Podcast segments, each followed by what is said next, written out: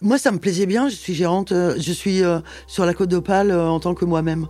Vas-y. Bah oui, puis en plus, ça te ressemble. Franchement, c'est carrément ça. Te- Ça te ressemble à fond. Mais je crois Vas-y. que c'est- tu vois, c'était- c'est ce qui me plaît le plus en fait. Donc je pense que c'est ce qui euh, me définit le mieux. Bonjour, je suis euh, Laurence Dupont-Grave et je suis présente sur la côte d'Opale en tant que moi-même. Présent. Présente. Présente. Présente. Présente.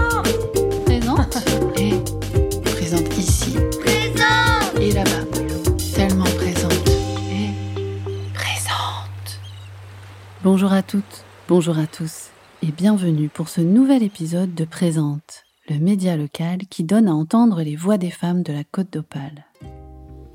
Aujourd'hui, je vous propose de découvrir mon échange avec Laurence Dupont-Grave, qui est musicienne, co-gérante de SBO Audio Pro, une entreprise née du développement d'un trésor méconnu des Boulonnais, le Studio du Bras d'Or, studio d'enregistrement et de production musicale de haute qualité et renommée.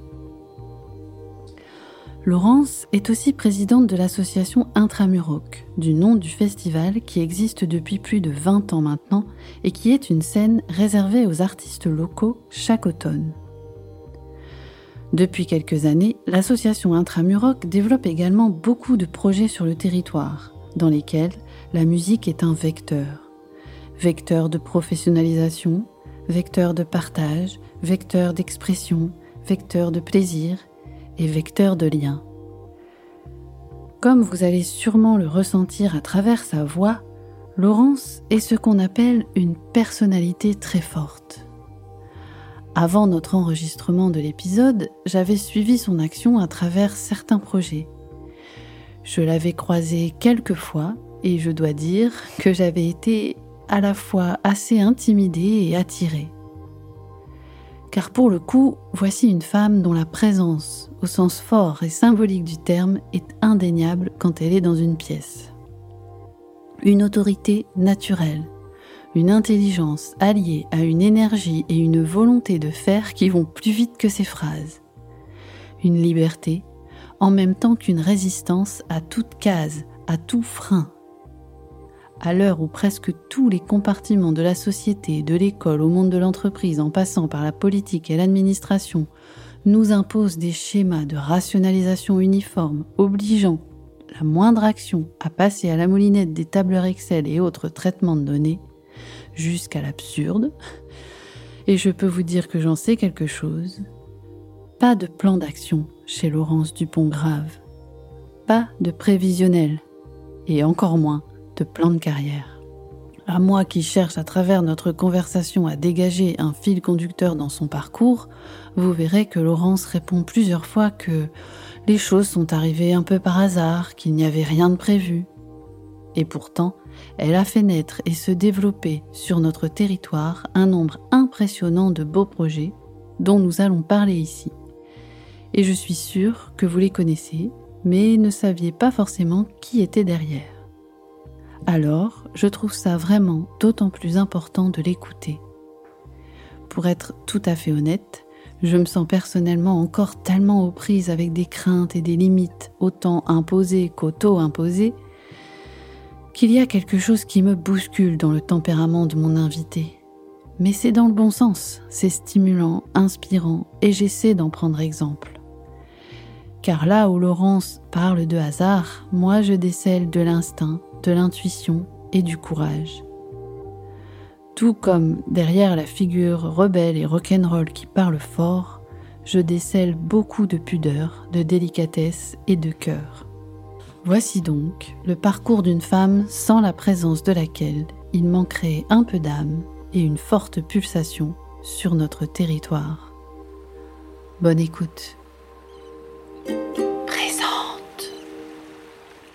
Bonjour Laurence. Bonjour. Donc euh, merci euh, de, de m'accueillir aujourd'hui dans les locaux du studio du Bras d'Or. Ben, merci à toi Voilà, donc on va, on va passer euh, un petit temps ensemble et revenir sur, euh, sur ton parcours.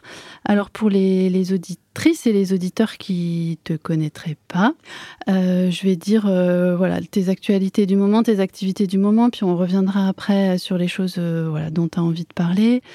Donc, euh, tu es la co-gérante d'une société qui s'appelle SBO pour euh, Studio du Bras d'Or. Voilà. Qui est une société de. Euh, qui, voilà, qui... D'enregistrement, en fait, à la base. Hein. Au départ, on part de là. En fait, Bruno, qui est Bruno Dupont, qui est co-gérant avec moi de l'entité, on est tous les deux musiciens. C'est comme ça que ça a commencé, en fait. Moi, je faisais juste de la musique hein, dans ma vie. Enfin, presque. Et, peu à peu, en 89, on a racheté ici les locaux et on a monté le studio nous-mêmes. On n'avait pas trop euh, de trésorerie du tout. Donc on, bah, on a appris à faire un peu de maçonnerie, tout ça.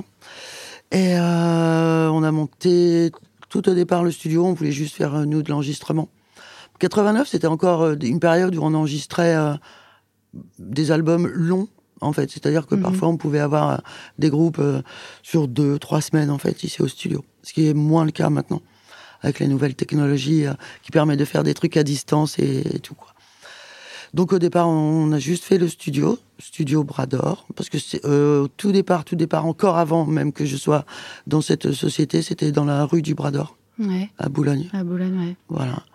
Et peu à peu, on est venu nous chercher pour faire euh, des prestations et de la location euh, de, sur des concerts. Mais franchement, nous, on n'avait pas envisagé ça. Ça, s'est construit petit à petit, quoi. Euh, ça s'est construit parce qu'il y a eu le festival Codopal. Bruno travaillait déjà, mais en tant qu'ingé son sur le festival Codopal. Il y a eu des modifications de, de, directeur technique, on va dire. On lui a demandé de, si ça l'intéressait de prendre le poste. Je me souviens, c'était un samedi matin. On s'est regardé, on fait euh, ben oui. mais en même temps, on a réfléchi, on a dit, mais c'était pas, c'était pas prévu dans nos plans, mais en même temps, on n'avait pas de plan, quoi, en fait, je crois. Donc, on a commencé à faire euh, la régie euh, du festival Codopal. Et comme à l'époque, le festival Codopal allait de Berck, euh, le Touquet, jusqu'à Dunkerque, ben après, toutes les villes ont voulu un peu travailler avec nous. Et on se dit, bah là, on est, on est un peu dans la merde. Parce que c'était pas du tout ce qui était prévu. Donc on a commencé par acheter quelques enceintes, quelques trucs. Euh, je m'entends encore dire, euh, moi, de la ferraille, tu sais, c'est toutes les, les, moteurs, la structure, tout ça. J'achèterai jamais ça. J'ai, moi, j'ai pas fait le studio euh, pour faire ferrailleur. Et en fait, maintenant, ben, on en a plein. Mm-hmm. Et voilà, donc du coup, on a monté une autre structure, mais qui dépend aussi euh, du studio, qui, euh, on appelait ça SBO, parce que ça devenait très bizarre de faire euh, des festivals et de, de, plein de concerts et des prestations avec studio Brador, quoi, tu vois. Hmm. Donc on s'est dit, bah, on n'a qu'à faire appeler ça SBO. D'accord, ouais, Pour que ça fasse plus chic, on a mis Audio Pro. voilà. c'est juste ça, en fait. Mais c'est la même, c'est la même entité, en fait. D'accord. Fiscalement et légalement parlant, en fait. Voilà. Ça marche.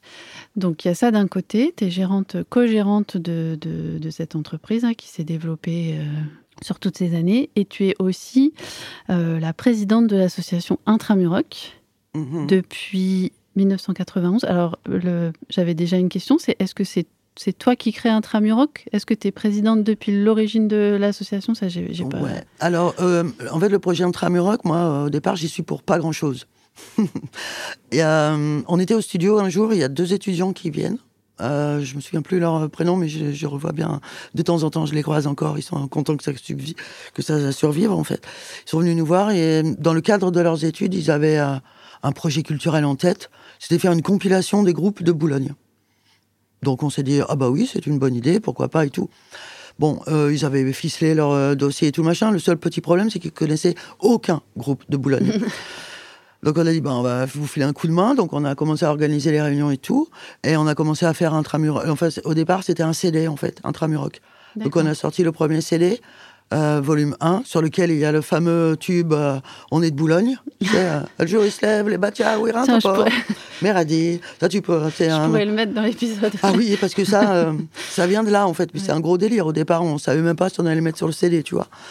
Et donc, c'était juste un CD on a enregistré ça sur une période donnée. On n'avait même pas de temps, en fait, tu vois. Euh, mm. Ça prenait, ça a pris le temps que ça prenait.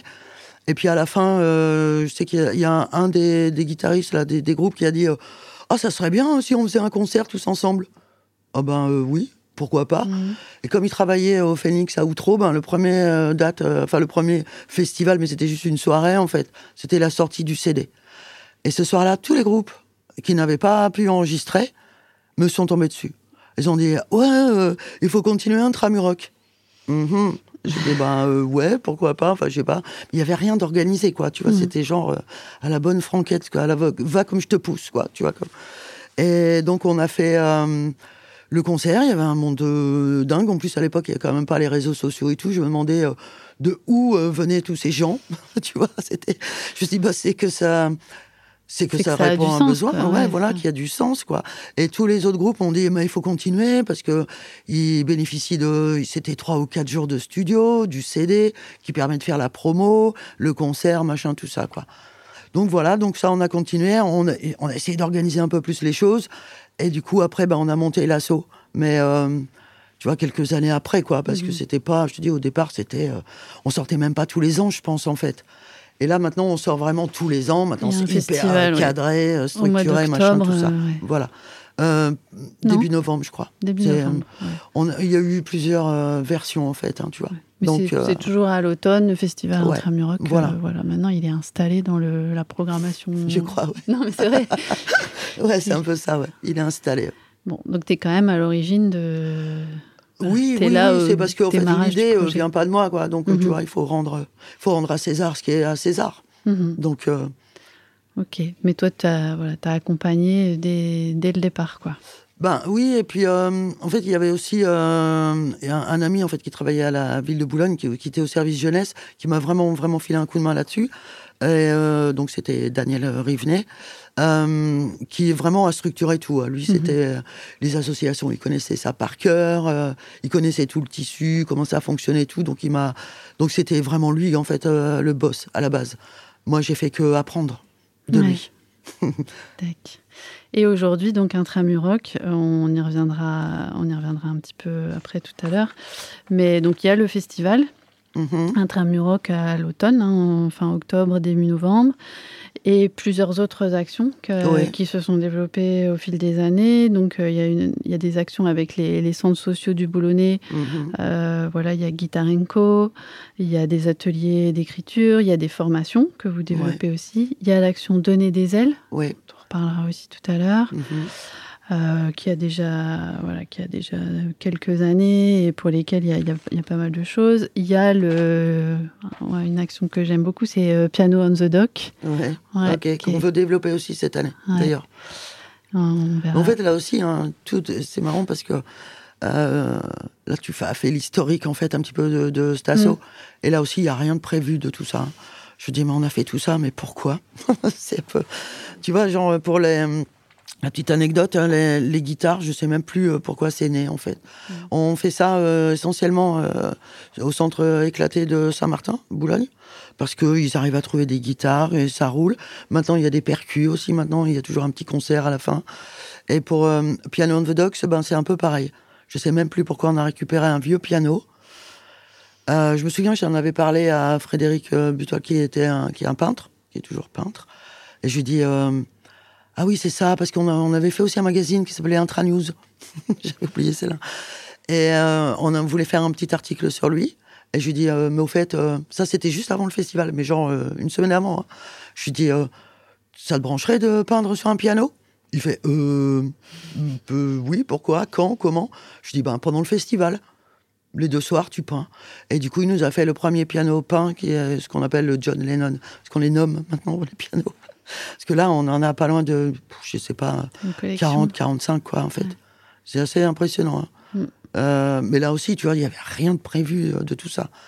Et cette année, du coup, euh, moi, je voudrais faire évoluer un peu la, la formule parce que il y a beaucoup de personnes, c'est vrai que ça fait beaucoup de travail, tu vois, les pianos, en fait, on les met dans un, dans un poids lourd pour euh, aller sur les quais.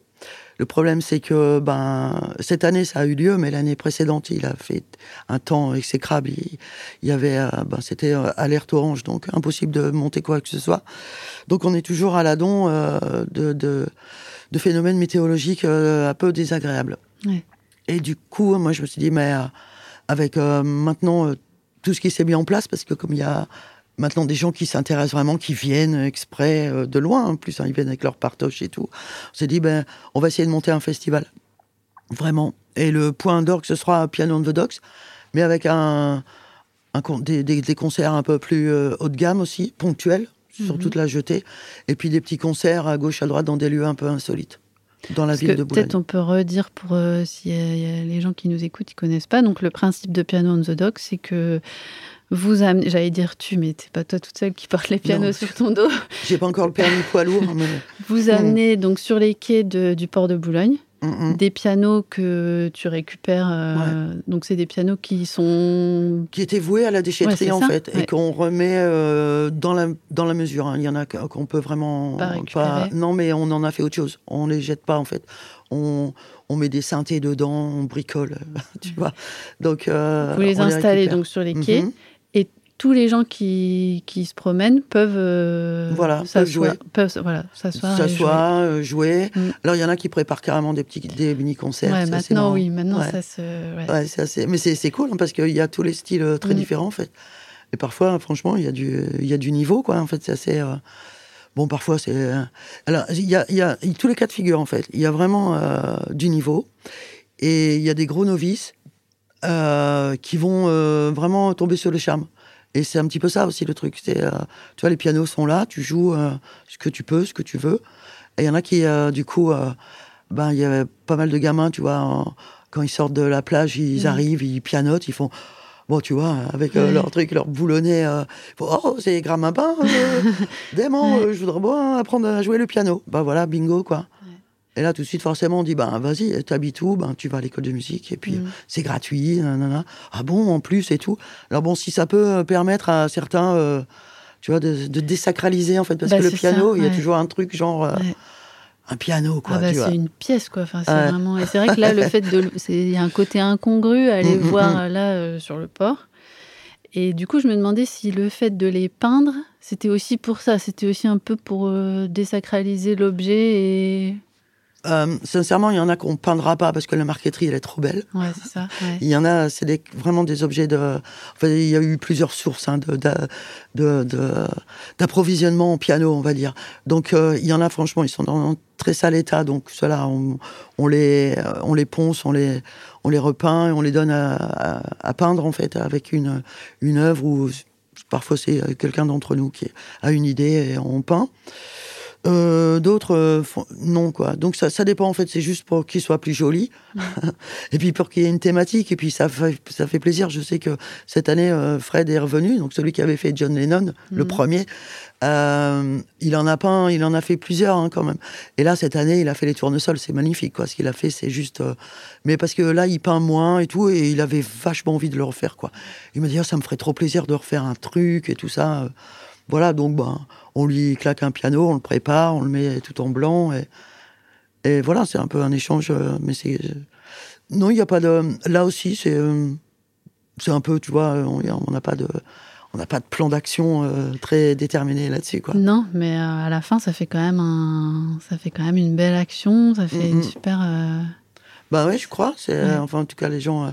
Et moi, je voudrais franchement le développer, quoi, parce que c'est pas que c'est usant, mais à, au bout d'un moment, tu sais, parce qu'il y a aussi ceux qui vont bourriner euh, comme des fous sur les, touches et tout. Tu dis, voilà, il faudrait vraiment. Euh, moi, j'ai envie que ça se développe, mais dans le bon sens. Donc, faire un petit festival. Je veux pas un truc prestigieux, tu vois, mmh. faire venir.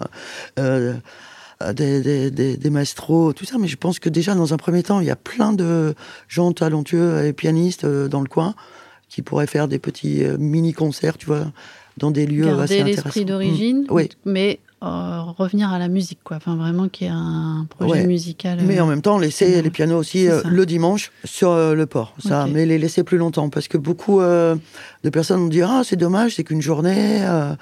on pouvait pas venir, mm. donc ils viennent, mais on est quasiment en train de les ranger, tu vois, le soir.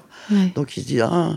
mais bon, c'est difficile aussi de les laisser sur le port, ça, tu vois, il va forcément les gardiennés, on n'a pas envie de les retrouver dans le port, tu vois. Mm. Donc, c'est un peu, ça demande forcément déjà un, autre budget. Voilà, c'est une autre euh, organisation. Mm. Donc c'est un petit peu dans, dans ce sens-là où j'espère qu'on pourra le faire là cette année.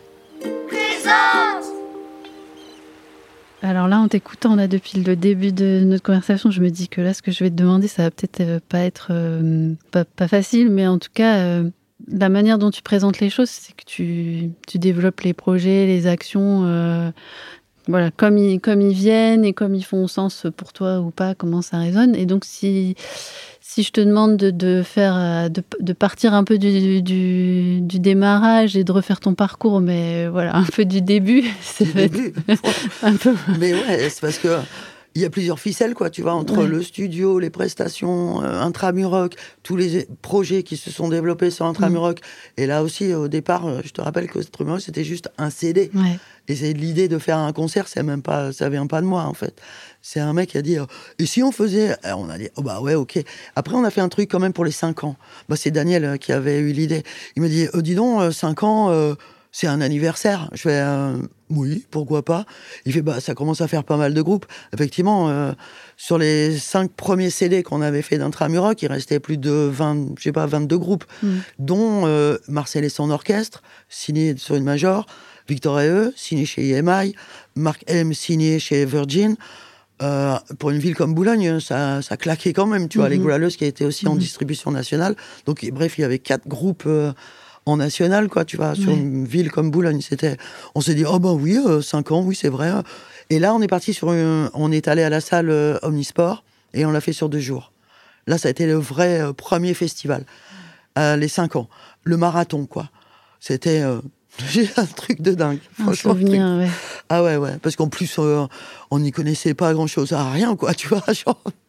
Vous avez appris en, en faisant, quoi.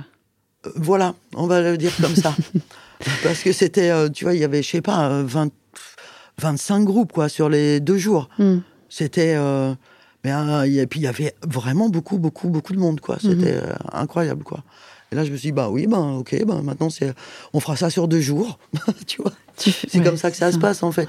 Mais je sais pas. Quand je dis ton parcours, c'est, bah voilà, c'est. par exemple, est-ce que tu es originaire de Boulogne? Est-ce que tu es né dans le. Oui. Ouais. Voilà. C'est ça. Et ton premier, ton, ta première orientation, je sais pas, tes, tes études, ton premier métier, c'est la musique. Ouais, enfin c'est pas mon premier métier, mais j'ai commencé à faire de la guitare. Euh, la première guitare que j'ai eue, c'était à mon anniversaire de 11 ans. Ouais. Euh, ça, je m'en souviendrai toujours. Une, euh, et j'ai commencé à apprendre trois accords, et je sais pas pourquoi il a fallu tout de suite que je fasse une chanson. Donc j'ai fait tout de suite une chanson, une deuxième chanson, machin, tout ça. Et peu à peu, ben, j'ai fait le parcours comme euh, tout le monde un peu à l'époque. quoi. J'ai fait un groupe, deux groupes, trois groupes, des répètes dans des, dans des lieux euh, plus ou moins euh, improvisés. voilà, et puis... et après, ben, j'ai fait... Enfin, tu vois, j'étais, j'étais, je faisais encore mes études. là aussi, en fait, hein, j'avais pas dit trop d'idées de ce que je voulais faire plus tard quand je serais grande. et je me suis dit, euh, j'avais fait un pari avec tout le monde. J'avais dit, euh, là où j'ai la meilleure note, euh, c'est ce que je vais faire. Bon, la meilleure note c'était en philo, mais ma deuxième meilleure note était en anglais. Alors j'ai dit, ben, je vais faire anglais. Voilà. En plus, ça me plaisait plutôt bien. Puis c'était plutôt facile pour moi, donc j'ai fait anglais. Donc du coup, j'avais plein de temps parce que c'était tranquille. Mm. Donc, et puis, du, coup, j'ai continué à faire de la musique, quoi, en fait. Et puis, puis à Boulogne, ben, il y a, je sais pas pourquoi, mais déjà, même à l'époque, il y avait vraiment beaucoup de musiciens, quoi. On tombait tout le temps sur des musiciens, on, montait des formations à gauche, à droite. Et je crois que c'est encore comme ça maintenant, il y a beaucoup d'échanges. c'est très bien, ouais, ouais, c'est sûr. Alors, je sais pas si. Apparemment, dans les autres villes, c'est un petit peu plus sectorisé, quoi, on va dire. Alors qu'ici, à Boulogne, ça se mélange euh, fastoche, quoi. Peut-être qu'un qui est pour peut-être quelque chose aussi, je sais pas. Je... Parce que, en fait, ils sont amenés à, s'écouter, à se voir, à partager ensemble. Donc. Euh, euh, moi, mon parcours, il est comme ça, en fait. Il est, j'avais pas non plus euh, rien balisé, quoi, tu vois. Après, euh, je en, en, fait, je suis devenu prof de, d'anglais, un peu par hasard aussi. Je dois bien le. c'est vrai, en fait, le, le traitement de ma vie, c'est un peu un leitmotiv, c'est le hasard. Hein. Mm-hmm. Je ne sais pas si je maîtrise grand chose, en fait. C'est l'instinct, plus que le hasard. Tu vas un peu à l'instinct vers ce qui, vers ce qui te parle, et puis. Ouais, c'est ça, en fait. Mm. Je sais pas. Je me suis, je suis jamais, jamais trop posé la question, en fait. Peut-être qu'il vaut mieux pas que je me la pose.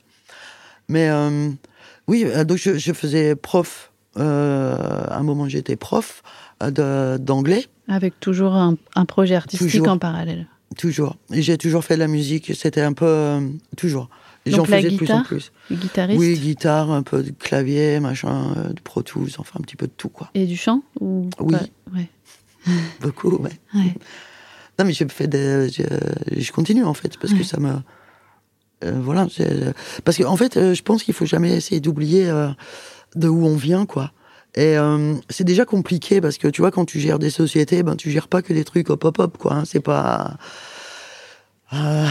Euh, Oui. Après là, j'ai rendez-vous euh, chez la comptable, tu vois. C'est pas, ça va être moins fun. Il faut avoir un pied dans le dans Euh, Et en même temps, il faut être super euh, Mm. vigilant, quoi. Tu vois, c'est pas, ça rigole pas. Tu vois, t'as des salaires, t'as as des caisses, euh, URSAF, euh, Pôle Mhm. Emploi, machin, tout ça. En fait, tu vois, c'est donc tout ça, c'est un petit peu euh, schizophrénique, quoi, parce que ça, c'est un peu, on a tous euh, plusieurs facettes, mais là, il faut, euh, faut être à la. Et en même temps, je me dis, euh, bah nous, on est quand même dans le milieu artistique. Même si j'en suis super loin, quoi, quelque part. Il y a des jours, euh, il y a même des semaines complètes. C'est pour ça que j'ai besoin de faire de la, de la musique. Ou de temps en temps, je me pose dans le studio quand il y a une, quand il y a une séance, euh, j'aime bien euh, traîner une après-midi, quoi. Ça me repose. Pour reconnecter Ouais. avec. euh, ouais.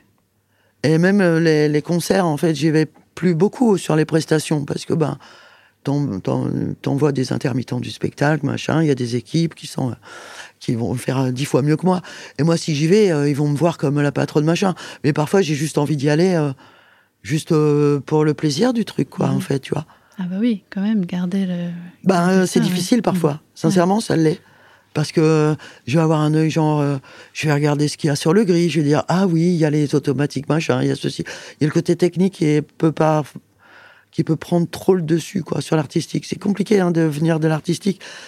Mais Bruno, euh, je pense, a un petit peu plus euh, le même, le même problème aussi, quoi. Ouais. Parce qu'il y a quand même le côté artistique euh, qu'on a, mais lui, il a encore plus le côté technique, technique que moi. Moi, j'ai plus le côté plus encore administratif que lui. Donc, tu vois, chacun, chacun sa croix. Ça marche. Mm. Du coup, euh, par rapport à, au lien que tu peux faire entre ben, du coup, le fait d'être musicienne, que ça soit devenu ton métier, euh, parce que bon, t'es- plus prof d'anglais, donc à un moment donné, t'as basculé, euh, t'as basculé complètement dans une Mm. activité pro autour de, de l'artistique, de la musique et tout ça. T'as fait ce choix-là, t'as fait ce, ce pas-là. Mm. Et, du coup, tu vois, une, question que je m'étais notée qui fait le, lien entre le fait qu'il y ait à la fois une entreprise, à la fois une association, et aussi par rapport à ton propre parcours, c'est qu'est-ce que tu dirais de ce que permet la musique dans un parcours de vie, à la fois dans le tien et dans les personnes que, soit des groupes locaux que tu accompagnes euh, via Intramuroc, qui est parfois un- une première scène, euh, un- voilà, Ouais. qui derrière enclenche euh, des choses. On parlait tout à l'heure de, de Momael que j'ai reçu au mois de septembre. Mhm. Ben, Intramuroc, c'est, ça, ça représentait ça pour elle et elle le dit. C'était Ah, ok. Bah, c'est ouais, cool. ouais, voilà. Tu vois, c'est bien. Et, et du coup, le fait que, voilà, je te dis que ton activité, elle lie vraiment de l'associatif, de l'artistique pur, de la technique. euh, C'est, c'est cette question-là qui, moi, est ressortie. C'est qu'est-ce qu'elle permet pour toi, la musique, euh, dans les parcours de vie, quoi? Enfin, je sais pas si elle est claire, ma question. Peut-être que euh, mon, mon parcours ne l'est pas non plus euh, très, très clair. bah, ça permet, en tout cas pour, pour moi, hein, pour les autres après. Déjà, on peut faire de la musique, tu vois, c'est un peu comme le football, quoi. Euh, tu peux très bien faire euh, du football ou un sport le dimanche matin. C'est pas pour ça que tu as envie de devenir euh, Mbappé. Hmm. C'est aussi, ça permet de, de décompresser en fait, et de, en fait, au départ, c'est vraiment une passion, quoi, le son. Mhm. Bon, après, il y a tous les aspects. Après, tu te dis, est-ce que je peux en vivre ou pas en vivre? C'est ça aussi euh, le truc, quoi. Au départ, euh, je- on- sincèrement, on pouvait pas en vivre du studio. Et euh, euh, même, même quand j'ai arrêté d'être prof, quoi, c'était pas si simple que ça, en fait. hein. Surtout, tu vois, on était à Boulogne-sur-Mer, il fallait faire venir, quoi, les, les, les groupes de, de, de Paris. Bon, après, on a eu pas mal de. On a fait beaucoup d'albums. euh, pour euh, plusieurs euh, compagnies quoi qui étaient Ouais, vous avez acquis une reconnaissance. Ah bah, au- même au national quoi à un moment il y avait vraiment ça, ça venait bah même encore maintenant on fait des Je groupes sais plus qui dans quel hein. article j'ai lu enfin, en préparant l'entretien.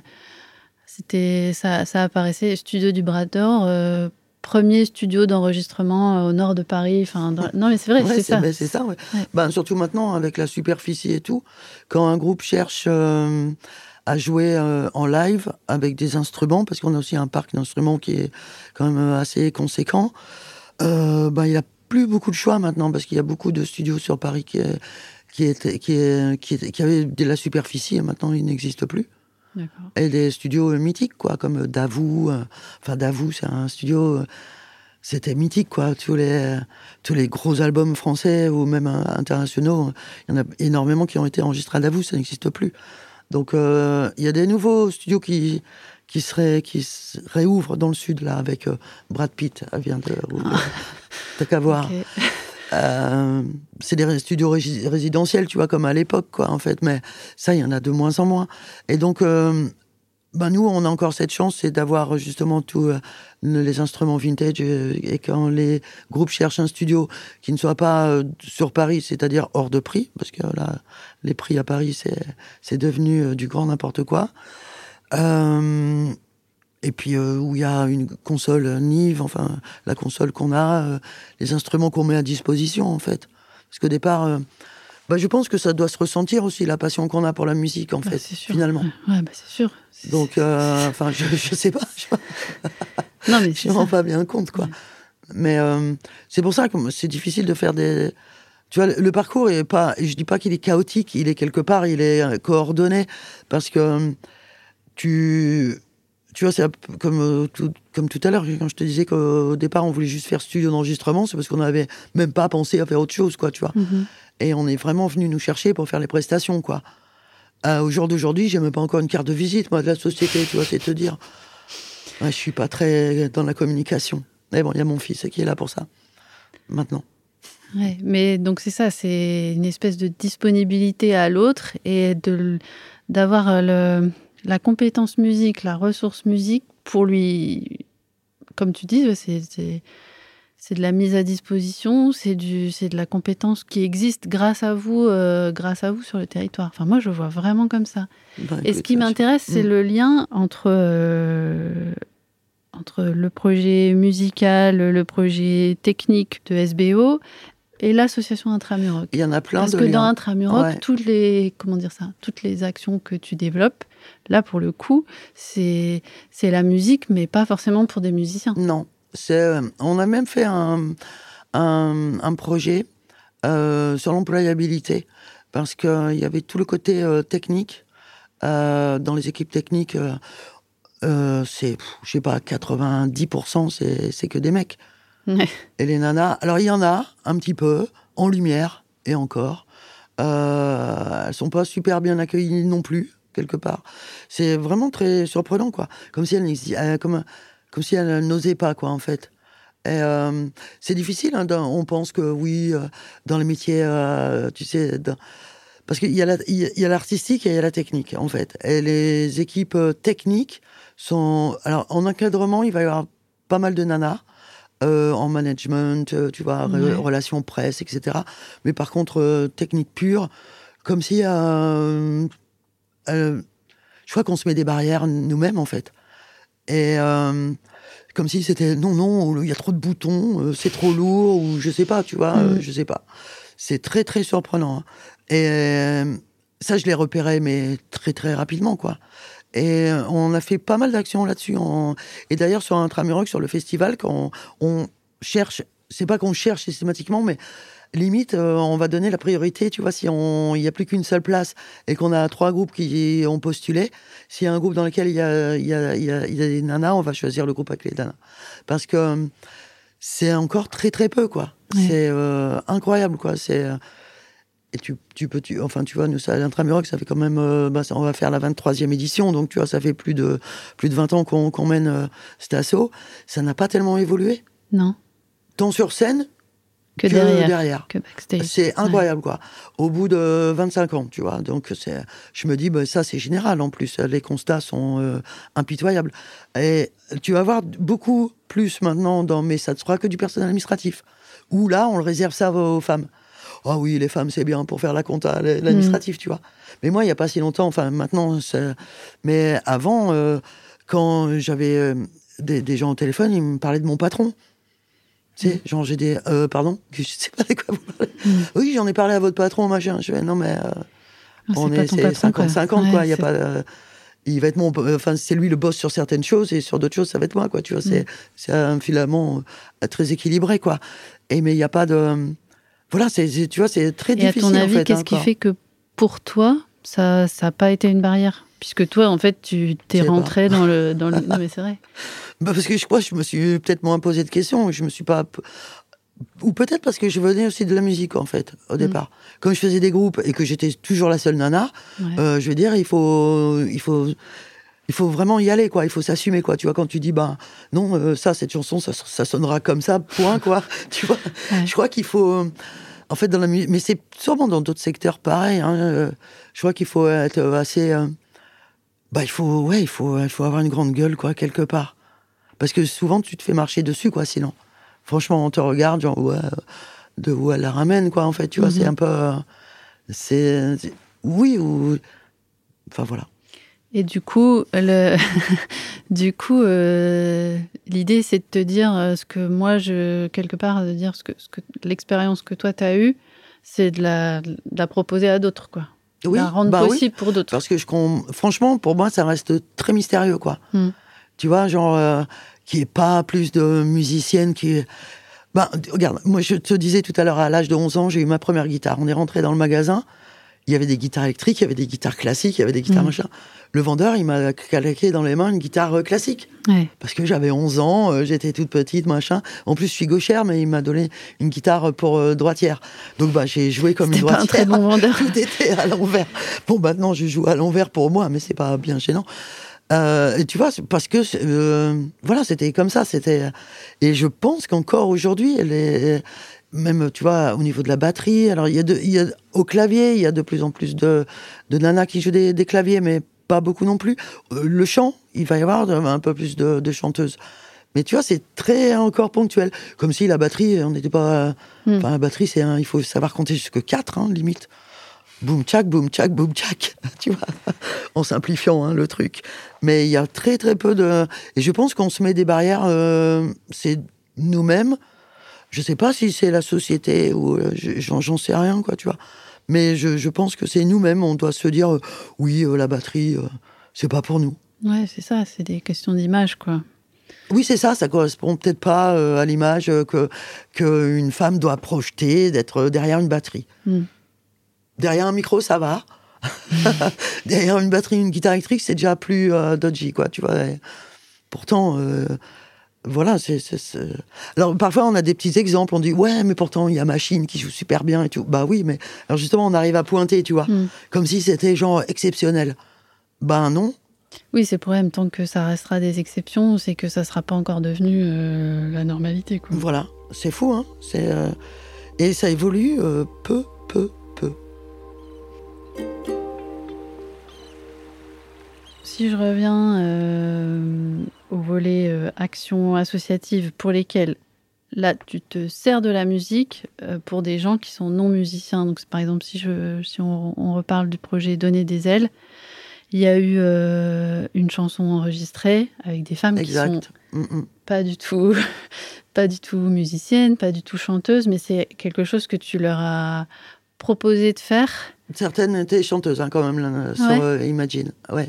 Euh, tu parles de la reprise euh, Imagine. Hein, alors, il y a la reprise Imagine. Après, il y a le. Le rap, ah oui. Ah ouais. Alors, ça, c'est autre chose. Ouais. Ça, Mais il y a quand même un vecteur, il y a quand même un vecteur musical que tu que tu utilises, quoi. Oui, parce que ça rassemble en fait. C'est ça. Et le premier, Imagine, c'était en plein Covid. on c'était compliqué, hein, le Covid pour nous, enfin, comme tout le monde, mais il a fallu se réinventer euh, tout de suite. Donc on s'est dit, ben, on va faire venir, on va faire un truc qui s'appelle Imagine. Voilà, imagine que ce soit mieux demain. Euh, et puis euh, après, il y a eu l'autre projet où il y a eu un texte écrit. Et mhm. ça, c'était un projet qu'on avait fait avec le centre social d'Outreau. Ouais.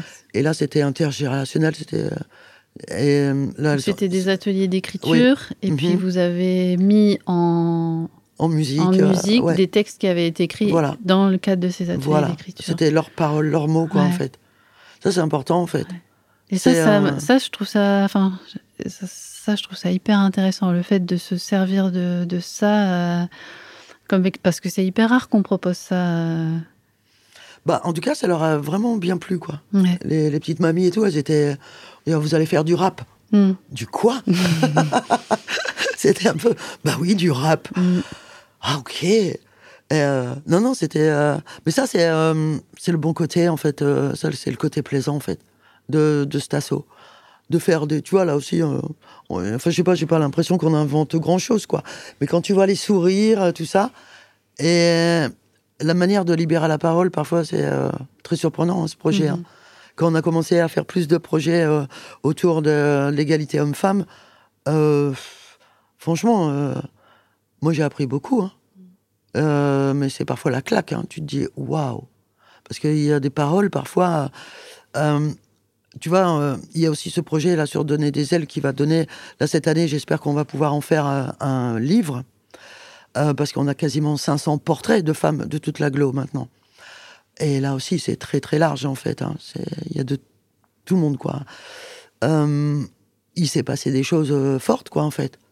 Parce que tu dis oui, c'est qu'une photo, mais non, Mhm, non, bah non, pas du tout. c'est incroyable quoi. Mais il y a eu des trucs, c'est spectaculaire quoi. Euh, moi, on a vécu des, des scènes où euh, tu fais asseoir la dame, tu, leur, tu lui dis voilà, exprime quelque chose sur la photo. Elle se met à pleurer, mais comme tu, tu dis waouh. Et après, donc euh, forcément, euh, t'arrêtes tout de suite, euh, tu fais autre chose, tu vas discuter et tout. Elle dit ben ouais, parce que là, il y a tout qui me revient quoi. Elle me dit en 10 secondes, j'ai tout revu quoi. Mm. Et je me suis dit, euh, je vais faire la photo parce que je suis fier de comment je suis. Et celui qui a voulu me tuer, ben je l'emmerde. Waouh, j'ai dit, t'as pensé à tout ça devant l'objectif?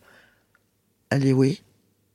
Waouh, et, et franchement, du coup, la photo, je sais exactement qui c'est, mais waouh, c'est super émouvant, quoi, parce que tu- et je comprends la photo. Quand je quand je vois, tu sais que parfois Est-ce que je tu regarde le des trucs. pressentais pas un peu quand t'as donc l'action dont tu parles, c'est une action euh, donc dans le cadre de, de l'association Intramuroc, c'est une action qui s'appelle Donner des ailes et euh, donc tu as proposé à enfin pour moi de mémoire quand j'ai vu passer euh, la com dessus, c'était n'importe quelle euh, enfin voilà, toute femme qui était volontaire euh, soit dans son asso, soit dans Mm. son euh, n'importe pour se faire prendre en photo et puis voilà toutes les boulonnaises prises en photo donc par une photographe professionnelle Mhm. et donc t'amener enfin la photographe en question elle s'installait et voilà li- libre à celle qui le souhaitait de venir s'installer pour être prise en photo Euh, et puis après il y a eu une expo euh, voilà des, des bâches réalisées euh, voilà c'est hyper hyper aussi, beau voilà. ouais voilà en, Et ça, à en chaque noir et blanc ouais. et ça, ça a vraiment un effet assez, assez puissant, quoi, de voir tous ces, tous ces visages en noir et blanc, en grand format comme ça. Et quand tu as cette idée-là, tu le pressens un peu, quand même. que Non. Non? Non? Sincèrement, Non. en fait, c'est c'est toujours un peu pareil, quoi. Moi, je dis, on va le faire Ouais. et on verra bien. Et je m'attendais pas à un tel. euh, en fait, euh, tu vois, c'est en fait le fait de, de prendre une photo de quelqu'un, de lui dire, on va, tu vas poser, tu vas exprimer quelque chose, ça fait ressortir plein de choses. Et je pouvais pas savoir que ça allait être. euh, euh, ça allait pas toujours puissant. hein. Parfois, Mm. la nana s'installe, pac faf, on fait la photo et voilà. Mais parfois, c'est, euh, je te dis, ça, ça va très très loin, quoi. Parce que on touche l'image de soi. Mhm. Euh, est-ce qu'on va s'assumer, pas s'assumer? D'ailleurs, il y en a qui refusent catégoriquement, hein. ou alors qui qui est qu'on prend en photo et on les voit revenir genre une heure après. Euh, bah non, euh, finalement, non. Ouais, c'est pas simple. hein. Et il y a plusieurs raisons aussi. hein. Parfois, c'est parce que justement, elles ont peur qu'on voit leur, leur, leur portrait, que ça revendique quelque chose de trop qui les dépasse. Ça, Mhm. c'est ce un petit peu aussi ce qu'on m'a dit. Euh, parce qu'après, effectivement, ces, ces portraits, on les met sur des bâches euh, qu'on prête à plein. euh, quand c'est en mars, la, la journée de la femme, on prête les bâches pour euh, tous les événements euh, qui on veut. on les a mis sur le. On a recouvert la mairie de Boulogne une fois, ouais. pendant le Mhm. Covid aussi, juste avant en fait. Et puis là, maintenant, avec le, le- le- le livre qu'on veut faire, ça c'est quelque chose de pérenne, ça reste. Mhm. Et euh, ce Ça qui veut peut dire, faire peur, quoi. oui, pour des, pour des raisons différentes. hein. Soit l'i- l'image qu'on projette, euh, soit les- aux autres, soit euh, euh, son propre jugement par rapport à, à, sa tête, quoi, tu vois, ou à ce qu'on a exprimé ce jour-là. On n'est peut-être plus en corrélation non plus, quoi, tu vois. Donc, euh, non, non, c'est. Mais ça peut avoir l'effet inverse, dire ça peut avoir un espèce d'effet de waouh, on me regarde, je suis, voilà, j'existe, quoi. Ouais. oui, oui, il y a des mamans qui viennent euh, quand on fait une action et elles savent qu'on va projeter les bâches ou, ou qu'on va projeter les, tous les portraits aussi en fond de scène. On avait fait un concert avec, ben, avec Momael, on avait fait un concert où on avait réuni toutes les assos qui gravitaient autour des, des droits de, de, de, la femme au Carré Sam. Et elle était venue, et il y avait une dame, je me souviens, en plus la pauvre, elle est arrivée euh, juste, c'était un petit peu trop tard, mais elle était super déçue, elle était avec son fils, parce qu'elle voulait montrer le portrait d'elle à son fils. Mm-hmm. Et elle était super fière en fait. Elle fait oui parce que oh, je m'adore sur cette photo, je m'adore, je m'adore. Donc mais c'est important de s'aimer en fait. Oui, puis comme c'est une, photographe, euh, une vraie photographe qui fait la photo, c'est vrai que les photos elles sont valorisantes, c'est des belles photos, c'est voilà, c'est des photos qui mettent les, les personnes en valeur. Mais oui, on n'est pas là pour. Euh, oui, oui. Et, euh, et puis c'est pour exprimer plein de choses quoi en fait, mhm. tu vois. Mais c'est, oui, oui, mais là aussi, franchement, je savais pas. Je pensais que ça, on allait faire ça sur une année. Et en fait, on a fait des photos. On en a encore fait un shooting photo il y a pas si longtemps que ça. C'était au mois de novembre euh, avec euh, avec euh, Bernadette Duflo, qui est la patronne du chemin vert, comme je l'appelle, parce qu'elle a montré, elle a monté une laverie là maintenant en haut. Mhm, une laverie sociale. et, oui, et la laverie sociale, bah là aussi. Hein. Il y en a mhm. plein qui viennent, c'est pas que pour laver le linge, quoi. Non, non, non, c'est. Et avec Bernadette, on s'était dit, euh, on va faire un truc là-bas, et on l'a fait, on a fait le shooting. Ça sera le dernier, en fait, parce que là, il faut mettre un point. Euh, parce que là, après, maintenant, il faut vraiment passer au bouquin. Et là, on a à peu près 500 portraits. Donc, on va essayer de mettre en place euh, ce livre-là pour cette année. Ouais. Parce que là aussi, ça va rester dans le temps, quoi. Et c'est important, en fait, parce que, tu vois, il y a des, des shootings qui m'ont marqué beaucoup plus que d'autres. par exemple, en plein enfin, il y avait encore le Covid et on a eu, on a pu euh, aller au CCAS à Boulogne pour faire des, un shooting toute une journée euh, de toutes les aides ménagères mhm. et les aides à domicile. Mhm. Et euh, le fait que ce soit en plein Covid, ou tu vois, juste après le Covid, où c'était pas encore très clair l'histoire du Covid, bah, c'était super puissant en fait. Parce que c'était aussi pour leur rendre hommage, quoi, quelque part. Parce qu'on a beau dire parce qu'elles, pendant le Covid, elles ont travaillé. Oui, c'est ça, elles hein. faisaient partie des, essentiels. Voilà, les essentiels. La première ligne, comme. Mm. La bande de femmes, euh, de, c'est Christiane Taubira qui disait le, le, pays, il a tenu grâce à une bande de femmes. Euh, ben, c'est un peu ça, a hein, tenu. Non, mais c'est ça, oui. Mm, mm. Parce que. comme ça. Et oui, oui, mais. Euh, donc ça, c'était super puissant parce que, en plus, tu vois, c'est pour ça que je voudrais vraiment, je veux vraiment éditer ce, livre parce que, euh, bon, le Covid, c'est encore euh, un peu présent actuellement, euh, mais je pense que dans dix ans, on aura oublié, plus ou moins. On oublie toujours les mauvaises choses. Hein. Mm-hmm. Et peut-être que ça, ce bouquin permettra, parce que il y en a qui avaient leur masque et qui voulaient pas l'enlever en fait, elles étaient encore terrorisées. Et donc, il y, a des, il y aura des photos comme ça avec des masques, euh, des, des, des, femmes masquées, des femmes ou qui mettent leur masque à la main, ou tu vois. Euh, et ça permettra aussi de laisser une petite empreinte. Ouais, non, mais c'est important.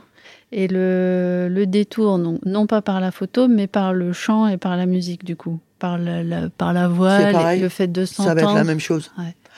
Combien de fois, mais ça, euh, combien de fois on l'entend ici en studio? Ah ouais, mais j'aime pas m'entendre. C'est dur, non, mais c'est vrai que c'est dur. oui, peut-être. Quand on parle, c'est plus euh, que quand on chante. Parfois, c'est pas pareil. Mais euh, oui, oui, on a tous une voix parce que c'est la personnalité, bah, la voix. c'est ça, c'est ce que j'allais dire. Notre voix, c'est nous, quoi. C'est le reflet carrément de ce qu'on est au plus profond. Il y a des gens, bah, de toute façon, on voit bien. Si les gens sont un peu en, dépression ou autre, ben ils n'auront pas le même débit que quelqu'un euh, qui est en pleine forme, etc. Quelqu'un de malade, il va pas avoir le. Donc c'est une voix, c'est c'est le reflet de l'âme. Ouais, c'est ça, c'était un peu, ça, c'est un peu tout nu, quoi. Quand oui. t'entends, c'est vrai. Hein, du coup, je me dis là, le fait d'avoir fait chanter, euh, fait chanter euh, ces femmes-là, ça devait aussi être euh, pour certaines. Oui, oui. Parce qu'elles n'étaient pas bien à l'aise. pas toutes, mais parfois c'est ouh, je m'entends trop, ou tu vois, ou on m'entend trop, ou ah, elle est comme ça ma voix, enfin tu vois. Mais encore une fois, ce qui est génial, c'est que de la même manière que tu leur as pour les photos, c'était une photographe professionnelle, et bah pour la chanson, c'était un studio pro, quoi. Oui, mais euh, ça vient de là, en fait, tu vois, on va pas leur.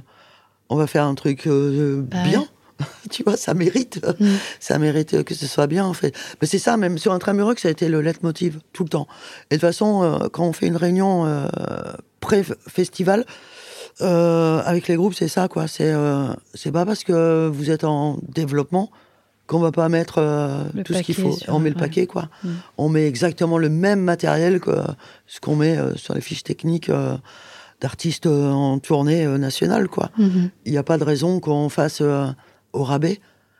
Et du coup, ben, je pense que c'est aussi pour ça que il y a de la qualité aussi en échange, parce que les gens sont, enfin, tout le monde est sensible à ça, quoi. C'est pas parce que c'est amateur qu'il faut que ce soit amateuriste. Ça, ça se dit ça? Non. hein. Bah si, je pense. Ah bon, en tout cas, on comprend bien. Voilà. on comprend l'idée. C'est ça le principal. Présente.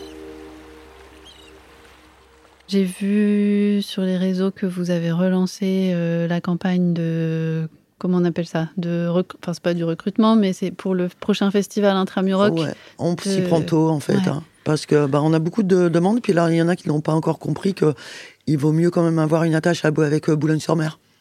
Oui, bah oui, c'est le principe du On reçoit plein de candidatures du monde entier, même des groupes américains, quoi. Genre, euh, ok, un américain avec l'accent boulonnais, ça, passe ou ça passe. ça dépend, il faut, ça dépend, il faut quand même avoir un pied à terre dans le coin. Mais euh, non, non, ben oui, on s'y prend tôt parce qu'il y a des groupes qui réfléchissent, il y a des groupes qui sont. euh, En fait, tu sais, c'est des groupes qui sont en construction aussi, donc on se dit, ben, ça leur laisse le temps de- d'en parler ensemble, de réfléchir, etc. Mais bon, Là, la campagne est lancée. Tous les musiciens, musiciennes, oui, groupe ou pas groupe, oui, groupe ils ou pas groupe, voilà, tous les styles. Ils Parce que là aussi, il n'y a pas de. faire partie de la Ouais. programmation. euh, Et la programmation est super éclectique, en fait, tu vois. Mm. Ça va ben, de la chanson euh, jusqu'à vraiment des trucs plus euh, rentre-dedans, un peu ouais. Du grunge, euh, metal hardcore, ou un truc comme ça, quoi. Mais c'est, tous les styles sont, sont bons, quoi, une fois qu'ils sont styles, joués. tous les âges. Oui, oui. Ouais. Mm. Voilà, dans la joie et la bonne humeur. Ça marche. Donc ça, c'est pour les projets 2023. Je sais pas Mhm. s'il y a d'autres projets euh, dont tu voudrais parler. De choses. euh, non, tout le reste, ça suit son cours. Tes formations, tes... Oui. Voilà, Après, ça, continue. Mm. Piano on the dock dans une nouvelle formule. Voilà, une formule un, peu plus développée sur Plus trois jours. Ouais. parce que je pense que ça parce que là aussi euh, en fait en allant des gens qui mettent des pianos euh, ben, dans les gares tout ça ça existe il y en a partout enfin bon maintenant euh, ça existe moins parce qu'ils sont en fait après ils sont un petit peu maltraités donc euh, euh, mais sur euh, les quais tout ça je sais qu'il y a une dimension poétique à ça parfois j'ai des photos je me dis c'est vrai que c'est un peu Ah ouais. J'avais pris une photo, moi, il y a quelques années, où j'attendais le poids lourd, en fait, je sais pas, ou alors le camion était plein. Enfin bon, j'étais toute seule sur le port, avec le coucher de soleil et un piano. Mhm. Et c'était beau. Ouais. En plus, c'était un beau euh, piano qui avait été bien peint et tout. Et j'avais pris la photo et j'ai dit, mais c'est quand même un peu dingue, quoi, parce y a, je suis là, il y a un piano, le coucher de soleil, il y a personne autour. C'est un peu surréaliste, en fait. C'est un c'est un peu. peu grâce à toi aussi. Et puis, encore une fois, euh, enfin, moi, je trouve ça intéressant que tu fasses ça à Boulogne parce que le port de Boulogne, alors les gens qui viennent en vacances, euh, ils ont peut-être moins ça, moins ça en tête, mais il est quand même très associé à la pêche, Mhm, au travail, ouais. à un, à un travail euh, difficile. Donc, c'est de la vie, mais c'est c'est rude, quoi. C'est Ouais. voilà, c'est ceux qui connaissent les quais de Boulogne euh, le matin. C'est bien euh, aussi, en fait. oui, voilà, J'adore c'est ça, cette ambiance. Et puis, et puis euh, derrière, donc ça, Ouais. t'as as le port comme ça, et puis derrière, t'as la zone industrielle de Capécure, Ouais. qui est aussi une industrie hyper, euh, bah, hyper importante, hyper, enfin, c'est le poumon de- économique de, de la ville, mais c'est voilà, c'est aussi un monde euh, aussi qui est un monde de travail et tout ça, et donc. D'un seul coup, pendant le week-end de, de Piano on the Dog, C'est t'amènes carrément autre c'est chose dans endroit. oui, c'est vrai, je vois ce que tu veux dire. Ouais, je l'avais jamais analysé non plus. euh, Mm. en fait, le port, pour nous, c'est un, c'est le lieu de Boulogne, quoi. C'est, Ouais. c'est Boulogne, quoi. C'est, euh, et c'est vrai, oui, on s'accapare le. Oui, c'est vrai, j'avais jamais analysé comme ça. Ouais, c'est pas pareil que si tu les avais mis au rempart, où au rempart on voit plus, euh, Ouais, tu c'est plus vois, la culture, euh, le- la poésie, tout ça. Non, toi, tu, tu les as mis sur les. Bah quoi. oui, c'est, c'est, mais c'est là où ça vit euh, quand même Boulogne, non? Ouais, ouais, carrément. Enfin, je sais pas, j'adore cette ambiance, moi, euh, Mm. quand j'étais plus jeune, en fait. euh, quand mes parents étaient commerçants et qu'on, avec les marchés, tout ça, on devait. Je faisais l'ouverture et après, j'allais toujours me balader sur le port Mm. parce que j'adore cette ambiance Ouais. de travail. Parce que justement, euh, c'est vivant, en fait. Ah bah ouais. C'est là, tu te rends compte que la mer, euh, enfin, c'est pas la plage pour aller se baigner, c'est aussi euh, ce qui nourrit des Carrément. familles, et une ville, etc. Ouais. C'est ce qui est intéressant, justement, c'est le, co- le côté Je partage euh, ça carrément aussi. Travailleur, bien. quoi, Mm, du, du truc, quoi, Ouais. tu vois. Les poissons, c'est aussi, euh, c'est joli, mais c'est aussi pour euh, nourrir, euh, C'est une ça. industrie, quoi. C'est ça. Bon, bah écoute, euh, j'en viens à la dernière question du, du podcast que je pose à toutes les invitées. Je sais pas si tu si y as déjà pensé. Je pense tu savoir la penses question. la, donc la femme présente que, dont tu aimerais parler ici à ce micro Ou alors celle qui a, ah non, ou ça, qui a compté pour toi. Ah, voilà. Moi, j'étais partie sur ce truc-là, oui, tu vois. C'est ça. Donc, euh, en fait, il y en a trois. Parce que j'ai Vas-y. réfléchi, t'as vu, hein, comme quoi, pour une fois, j'ai réfléchi. hein. Non, c'est ça. C'est une Alors, femme ouais. qui est présente pour toi. Il y a, ça va être très bizarre, mais il y a mon arrière-grand-mère, Ouais. parce que euh, bah, elle avait connu la guerre et elle conduisait les camions. Et moi, ça m'a toujours sidéré, quoi. Quand j'étais petite, je me disais, waouh, mon parce que arrière-grand-mère. arrière-grand-mère, à cette génération-là, elle avait. Bah ouais. Et ma grand, et après ma grand-mère, parce qu'elle aussi, elle avait le permis. Et j'ai récupéré son permis, en fait, quand Mhm. elle est décédée. On m'a dit, tiens, regarde. En plus, je lui ressemble pas mal physiquement. Je lui dis, ah bah oui, on dirait moi. J'ai dit, ben ouais, elle conduisait des camions et tout. Et euh, pour moi, elles ont été des exemples parce que justement, bah, elles avaient aussi une petite euh, entreprise, etc. Et euh, elles travaillaient, elles dirigeaient des mecs et tout. Moi, je trouvais ça, elles m'ont un peu poussé euh, là-dedans aussi. Et euh, voilà, c'est les deux exemples parce que ben euh, comment au niveau de l'éducation quoi, c'est ce qui est un peu c'est comme on travaillait tous en famille, euh, j'ai un peu elles m'ont pas mal élevé aussi quoi, tu vois, avec euh, forcément ma, ma, ma maman et mon papa mais euh, et puis Simone Veil. Ok, ouais. Euh, voilà, tu Ouais, vois, ça, ouais.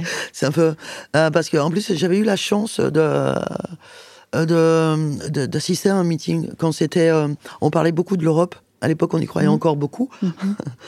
et euh, je trouvais ça euh, assez incroyable que quelqu'un qui ait connu euh, euh, les Auschwitz et tous ces camps de concentration etc qui a échappé de très très très justesse à la mort et fasse une campagne et soit aussi pro-européen Ah bah oui, elle, j'ai trouvé ça ouais, moi, ça m'a soufflé, quoi. Mhm. Parce que c'était pas le cas de tout le monde, quoi, en fait. Il y en avait qui avaient encore de ressentiment, tu vois, Mhm. etc. Euh, ce qu'on peut comprendre aussi. Et moi, j'ai trouvé cette euh, force de résilience euh, époustouflante. Moi, ça Mhm. m'a, moi, ça m'a sidéré. Et le discours qu'elle a fait, c'est, moi, je- alors là, je, euh, moi, j'étais, je suis sortie de là, j'étais européenne, Ça t'a marqué, quoi. J'étais ouais. même plus française. Tu vois, c'était- Ouais. moi, c'était l'Europe, quoi. Ce projet était beau, hein, à la base. Elle l'avait joliment euh, vendu. Et ça avait du sens. Ça avait tellement de sens. Que ce soit elle, euh, la première euh, présidente, de, c'était la première présidente de l'Europe, enfin, de la, de- du Parlement. Et euh, ça avait tellement de sens, quoi. Et tu l'avais entendu donc en, en meeting? Oui, oui, Ah, sur l'île. Euh, dans, je sais plus, la salle Saint-Sauveur, à l'époque, ça s'appelait. Saint-Sauveur, c'est pas la salle de Saint-Sauveur, euh, maintenant, c'est celle d'avant. C'était un meeting. Euh, Et ça C'était t'a pour marqué, le, le vote européen. Ouais. Ah oui, ça avait- m'avait marqué parce que je suis venu là un peu, genre, tu vois. Euh, et la manière dont elle en parlait avec, ben, avec brio, quoi, tu vois, elle était, euh, était forcément brillante et très intelligente. Et je me dis, mais c'est quand même euh, assez incroyable, quoi. Quelqu'un qui a connu les camps de concentration. Et... Ouais, ça remet les choses euh, en perspective. quoi. Complètement. tu dis, mais oui, c'est elle qui a raison, quoi. Mm, mm. Ça, c'est le passé. Il faut voir l'avenir. Et euh, waouh, bravo, quoi. Et Vive l'Europe. Ouais, bah oui. Mais bon, ce qu'ils en ont fait, c'est un peu, c'est hyper décevant, quoi. Je suis un peu déçu, mais c'est pas parce qu'on en fait, quoi. Après, là, Et justement, on- avec l'Ukraine, ça reprend du sens, en fait. Si l'Ukraine pouvait, tu vois, ça. Enfin, voilà. Oui, malheureusement, là, on se retrouve euh, parce Mm. que ça refait sens de voilà, Bah oui. d'être ensemble, quoi. Complètement. Mhm. Tu vois Mhm. ce que je veux dire? C'est un peu comme si l'histoire se, se réitérait ou, ou bafouillait, Mhm. comme souvent, d'ailleurs. Mhm. bon, bah écoute, Laurence, je te remercie. Mais Merci avec beaucoup. plaisir. Présente. Présente. Présente. Et présente ici. Présente. Et là-bas. Tellement présente. Et présente. C'est la fin de cet épisode de Présente avec Laurence Dupont-Grave, une femme dont l'action, pour, à travers et avec la musique, déclenche, je crois, des vibrations réelles et fortes sur notre communauté boulonnaise depuis plus de 30 ans. Vibrations musicales, vibrations humaines, vibrations collectives, créatives, vibrations sociales. J'espère que le fait de vous avoir donné à entendre sa voix vous aura permis de ressentir cette énergie très particulière qui m'a personnellement beaucoup stimulé et inspiré de respect. Je vous laisse avec la chanson Imagine de John Lennon, enregistrée par une dizaine de femmes boulonnaises dans le cadre de l'action Donner des ailes, portée par Laurence avec l'association Intramuroc l'année dernière. N'hésitez pas à aller voir sur la chaîne YouTube d'Intramuroc le clip de cet enregistrement qui a été tourné dans le merveilleux studio du Bras d'Or à Boulogne. Le clip est très beau. Et si vous êtes attentif, vous noterez la présence très révélatrice de Laurence dans cette vidéo. Une façon d'apparaître très en retrait, mais pour valoriser les autres chanteuses et leur insuffler sa force.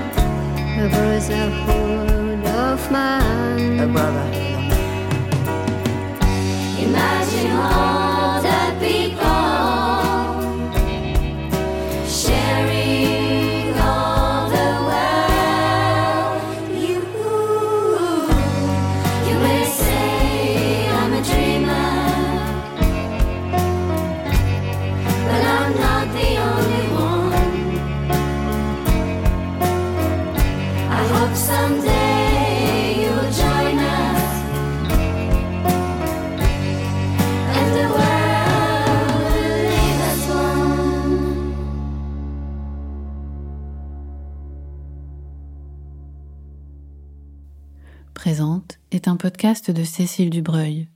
Musique, montage et mixage sont réalisés par Renaud Watine de Bird.